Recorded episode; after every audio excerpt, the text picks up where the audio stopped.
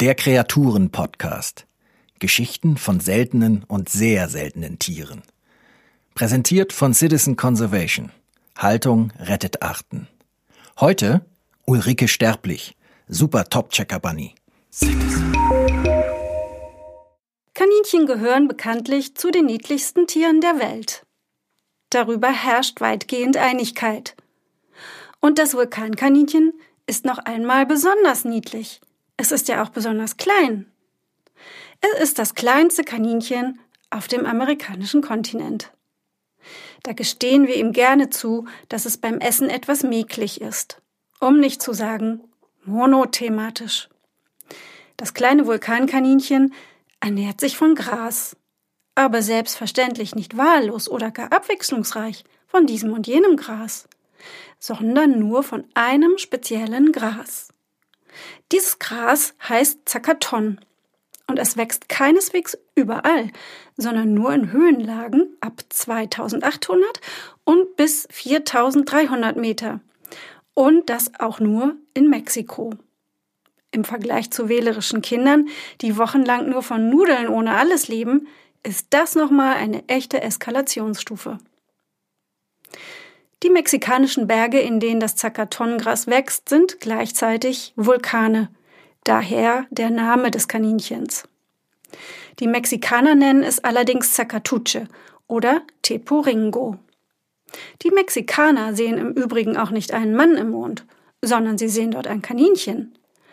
Dazu, wie das Kaninchen auf den Mond kam, gibt es auch eine Reihe von Geschichten und Legenden, in denen meistens Götter auf Kaninchen treffen.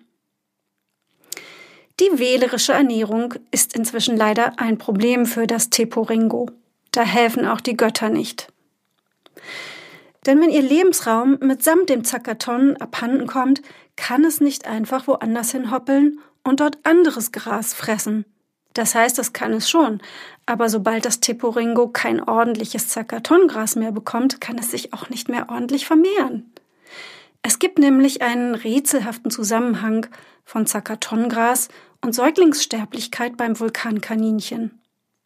Andere Kaninchen sind für ihre Vermehrungsfreudigkeit ja sprichwörtlich. Und dabei ist es ihnen auch ziemlich egal, was sie fressen. Tja, nicht so das Teporingo.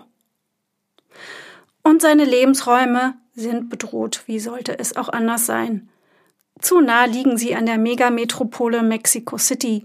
Zu viel davon wird als Acker- und Weideland beansprucht die niedlichen Vulkankaninchen in Zoos oder Tierparks oder im eigenen Garten zu züchten, ist aber leider sehr schwierig.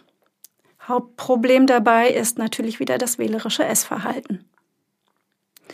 Zusammen mit dem Tiporingo ist übrigens auch ein ganz bestimmter Fadenwurm bedroht, der nämlich die wunderliche Eigenart hat, ausschließlich als Parasit im Magen dieser einen Kaninchenart zu existieren.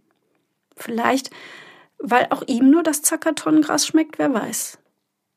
Die Entscheidungen von Fadenwürmern sind oft noch rätselhafter als die von Kaninchen. Man könnte daraus lernen, dass es sich lohnt, als Lebewesen etwas breiter aufgestellt zu sein mit seinen Lebens- und Ernährungsgewohnheiten.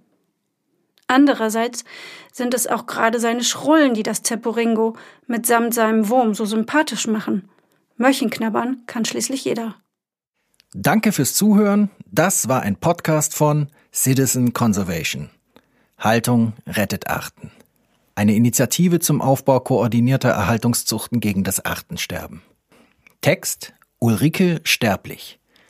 Citizen Conservation finden Sie auch auf Facebook, Instagram, Twitter und YouTube oder unter www.citizen-conservation.org.